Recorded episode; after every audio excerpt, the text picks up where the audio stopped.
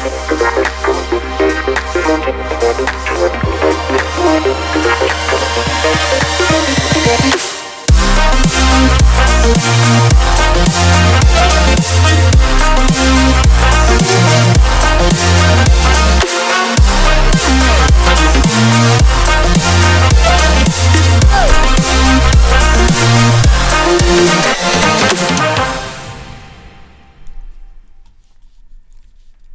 Ja, hallo zusammen. Mein Name ist Kana.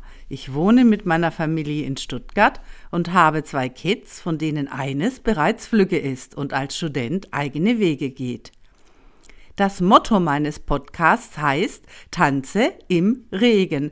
Mein Podcast möchte dich dabei unterstützen, eine positive Lebenseinstellung zu behalten, mit Fehlschlägen besser zurechtzukommen, ja und Dinge zu meistern, die du eigentlich nicht oder nur schlecht kannst und dabei fälschlicherweise meinst, es nicht hinzubekommen. In dieser Episode geht es um Schlaf und warum dieser so wichtig ist für uns Menschen ja, mein Input, meine Erkenntnisse äh, verdanke ich vor allem dem Schlafwissenschaftler Dr. Matthew Walker, der auch ein, ja, einen Bestseller geschrieben hat, Why We Sleep. Und glaubt man den jüngsten Ergebnissen wissenschaftlicher Studien des Schlafwissenschaftlers Matthew Walker, so ist ausreichend Schlaf unsere Superkraft. Und die meisten Menschen streben danach, die empfohlenen sieben bis neun Stunden Schlaf über einen langen Zeitraum zu bekommen. Der Fachbegriff dafür lautet monophasischer Schlaf, das heißt eine einzige Schlafperiode während der Nacht. Dies klappt bei mir persönlich nicht so gut. Aber wenn ausreichend Schlaf für das Funktionieren und die Gesundheit so wichtig ist, warum wird dann nicht auch für jeden ein Mittagsschlaf empfohlen? Laut Dr. Math Walker ist die Antwort, dass dies von Person zu Person unterschiedlich ist.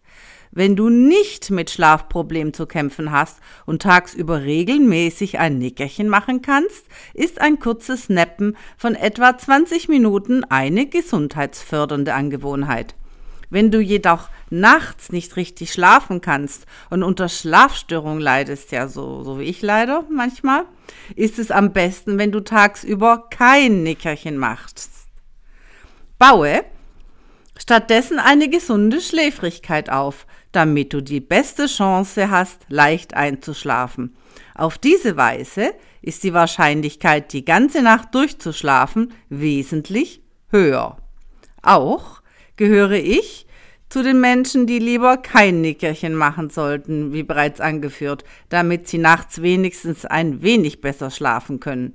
Ich spreche hier wirklich aus, aus eigener, leidvoller Erfahrung. Das berühmte Nachmittagstief hingegen, übrigens, kommt bei jedem vor und ist nicht auf ein üppiges Mittagessen zurückzuführen, wie oft angenommen. Wobei das natürlich auch noch äh, dazu unterstützend negativ beiträgt. Aber es ist vor allem irgendwie fest verankert im Körper. Wenn man sich Elektroden an den Kopf stecken lässt, stellt man fest, dass die Wachheit des Gehirns am Nachmittag zuverlässig und vorprogrammiert sinkt. Und das passiert den meisten von uns zwischen 1 und 4 Uhr nachmittags für mich ist es im Allgemeinen auch später, gegen fünf oder sechs, Mal, sechs Uhr abends manchmal erst, da ich gegenwärtig in meinem Teilzeitjob später am Nachmittag anfange zu arbeiten. Aber es erwischt mich auf jeden Fall auch. Also, das ist im Körper verankert und passiert uns allen. Dem Schlafwissenschaftler Matthew Walker zufolge ist es möglich, dass wir nicht für einen monophasischen Schlaf konzipiert wurden ursprünglich, sondern für einen biphasischen, der eine längere Schlafphase in der Nacht und ein kurzes Nachmittagsschläfchen am Tag umfasst, ähnlich wie bei den Siesta-Kulturen auf der ganzen Welt. Das ist eine sehr interessante Entdeckung, aber leider gehöre ich, ja, wie bereits angeführt, zu den Menschen, denen ein Nickerchen die Schläfrigkeit nimmt. Das Ergebnis ist ein bisschen wie eine Zwischenmahlzeit vor der Hauptmahlzeit, um mit den Worten des Wissenschaftlers Matt Walker zu sprechen. Aber ich habe meine Lektion aus den Erklärungen der Schlafforscher bereits gelernt. Ausreichend Schlaf ist für den Körper und das Gehirn lebenswichtig. In den letzten zehn Jahren haben sie auch herausgefunden, dass es für das Lernen und die Gedächtnisfunktionen notwendig ist, nach dem Lernen zu schlafen, um die neuen Erinnerungen im Wesentlichen zu speichern und nicht zu vergessen. Kürzlich haben Wissenschaftler jedoch auch herausgefunden, dass wir auch vor dem Lernen schlafen müssen, um unser Gehirn vorzubereiten, fast wie einen trockenen Schwamm, der dann bereit ist, neue Informationen aufzunehmen. Und ohne Schlaf saugen sich die Gedächtnisschaltungen des Gehirns voll und können keine Erinnerungen mehr aufnehmen, um ein pragmatisches, nicht zu technisch technisch-wissenschaftliches Bild zu wählen, das wir jetzt alle verstehen. Diese Erkenntnis erklärt auch einiges in Bezug auf meine eigenen Lernfähigkeiten und gravierende Fehler, die ich in der Vergangenheit diesbezüglich gemacht habe. Vielleicht findest du dich auch darin selbst wieder. Walker und sein Forschungsteam fanden auch heraus, dass Männer, die gewohnheitsmäßig nur vier oder fünf Stunden pro Nacht schlafen, einen niederen Testosteronspiegel haben. Ja, der dem einer zehn Jahre älteren Person entspricht. Schlafmangel lässt einen Mann also um ein Jahrzehnt altern, was laut der Wissenschaftler diesen wichtigen Aspekt des Wohlbefindens betrifft. Und auch bei Weib, der weiblichen Fortpflanzungsgesundheit sind entsprechende Schäden durch Schlafmangel zu beobachten. Darüber hinaus regen wir nachts während des Schlafs, insbesondere während des tiefen Nicht-REM-Schlafs, also des Nicht-Random Eye Movement Schlafs, die Produktion zahlreicher unterschiedlicher Immunfaktoren an. Bei Studien stellte sich heraus, dass die Personen, die nur vier Stunden Schlaf bekamen, weniger als 50 Prozent der normalen Antikörperreaktion produzierten. Im Hinblick auf die Stärkung unseres Immunsystems ist Schlaf also eine der besten Gesundheitsversicherungen für uns. Daran sollten wir immer denken. Dies spielt auch bei der Wirksamkeit von Impfungen eine Rolle. Dem Wissenschaftler Dr. Matthew Walker nach verhält es sich mit dem Träumen wie mit einer Art Therapie über Nacht. Unsere Träume können sogar unsere Fähigkeiten verbessern, Probleme zu lösen und schwere Emotionen zu verarbeiten, mit denen wir uns in unserem Wachleben beschäftigen. Nicht umsonst sagt man, dass man über eine wichtige Entscheidung immer eine Nacht schlafen sollte. Der Wissenschaftler Matthew Walker gibt uns auch noch einige Tipps mit, auf den Weg, wie wir unseren Schlaf verbessern und vor allem das Einschlafen erleichtern können, die wirklich sehr hilfreich sind. Tipp 1. Einen regelmäßigen Rhythmus haben. Das heißt immer zur gleichen Zeit zu Bett gehen und am nächsten Tag wieder aufstehen. Dies verbessert die Qualität und die Quantität unseres Schlafs, auch an Wochenenden. Ich persönlich finde dies wiederum ein wenig schwierig umzusetzen. Der Grund dafür ist, dass wir tief in unserem Hirn, Gehirn eine 24-Stunden-Uhr haben, ja, bei der Regelmäßigkeit am besten funktioniert. Ich weiß, dies ist leichter gesagt als getan und ich struggle auch immer damit, kämpfe immer damit, aber ein Be Bewusstsein dafür ist schon hilfreich, sich selbst in die richtige Richtung zu beeinflussen. Tipp 2, den, den Raum abdunkeln wir brauchen Dunkelheit, vor allem am Abend, um die Ausschüttung des Schlafhormons Melatonin auszulösen. Melatonin regt zum einen ein gesundes Timing unseres Schlafes, trägt zu einem gesunden Timing unseres Schlafes bei. In der letzten Stunde vor dem Schlafengehen sollten wir uns von allen Bildschirmen, Tablets und Telefonen etc. fernhalten. Das finde ich auch ein wenig schwierig umzusetzen, wenn ich ehrlich bin, auch wenn ich das absolut für sinnvoll und halte und nachvollziehen kann, da ich eben die schlechte Angewohnheit habe, mit einem Podcast oder Hörbuch einzuschlafen. Dimmen der Lichter im Haus unterstützt die Ausschüttung von Melatonin ebenfalls und du wirst schläfrig.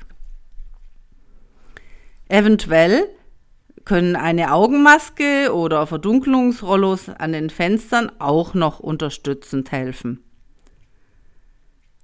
Eine niedrige Temperatur im Raum zu haben mit circa 18 Grad Celsius ist der Tipp Nummer 3. Dein Schlafraum sollte kühl sein.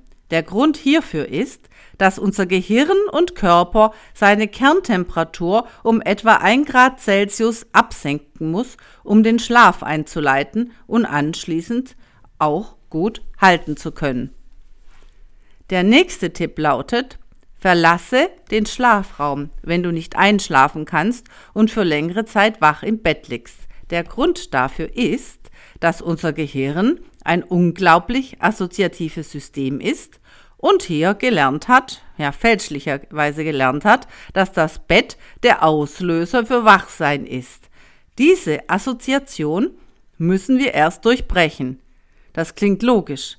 Also auf Deutsch kehre erst ins Bett zurück, wenn du müde bist. Auf diese Weise lernt dein Gehirn allmählich wieder, dass dein Bett der Ort ist, an dem du entspannt schlafen solltest.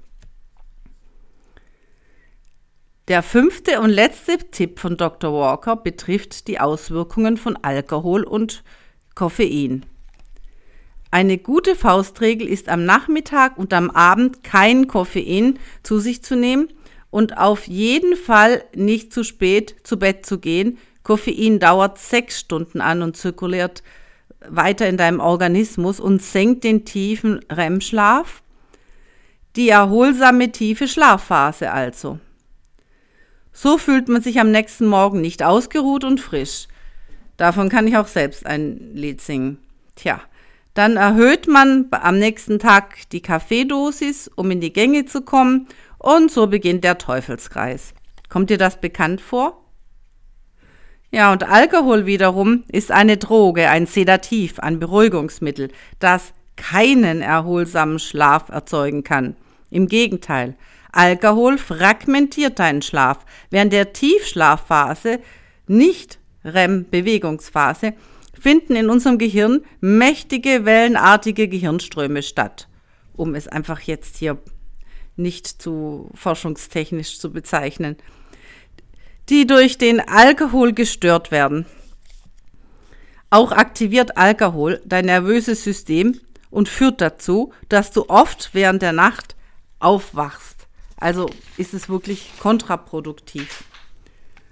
Abschließend möchte ich anmerken, dass ich aufgrund der tiefgreifenden Erkenntnisse über den Schlaf jetzt heute wirklich einmal früher zu Bett gehe, weil ich todmüde bin und mein Gehirn sich anfühlt, als wäre es mit Wasser getränkt. Außerdem habe ich mir geschworen, dass ich meine Schlafgewohnheiten verbessern werde. Ich setze das Erlernte jetzt sofort um um nicht wie die meisten, wie es meistens der Fall ist, zu prokrastinieren. Ich denke, nur auf diese Weise kann man übrigens den Teufelskreis durchbrechen. Ja, und auch verlinke ich dir jetzt in den Shownotes TED Talks und Podcasts mit Dr. Matthew Walker, der auch den, wie gesagt, den Bestseller Why We Sleep geschrieben hat und, und zwischen, zwischenzeitlich auch ähm, einen eigenen Podcast ins Leben gerufen hat, der sehr empfehlenswert ist. Ja, leider sind jedoch alle angeführten Videos und Podcasts nur in englischer Sprache. Das Buch Why We Sleep ist jedoch auch auf Deutsch herausgekommen unter dem Titel Das große Buch vom Schlaf. In meinem nächsten Podcast geht es um Prokrastination, die berühmte Aufschieberitis, ihre Ursachen und Motive und mögliche Ansätze, dem auf effiziente und auch kreative und originelle Weise entgegenzuwirken. Ja, ich freue mich über Kritik und Lob oder auch neue Ideen, über die du gerne eine Episode von Tanze im Regen hören würdest. Du, gerne kannst du mich unter meinem Instagram-Account, in den Direct Messages oder auch unter meiner E-Mail-Adresse eine Nachricht schicken.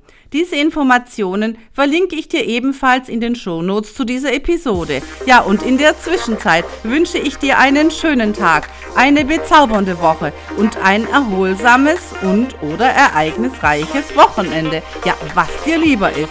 Und denke daran, bleibe immer positiv, auch wenn nicht immer alles glatt geht. Und lerne im Regen zu tanzen. Tschüss und bis zum nächsten Mal, deine Kana.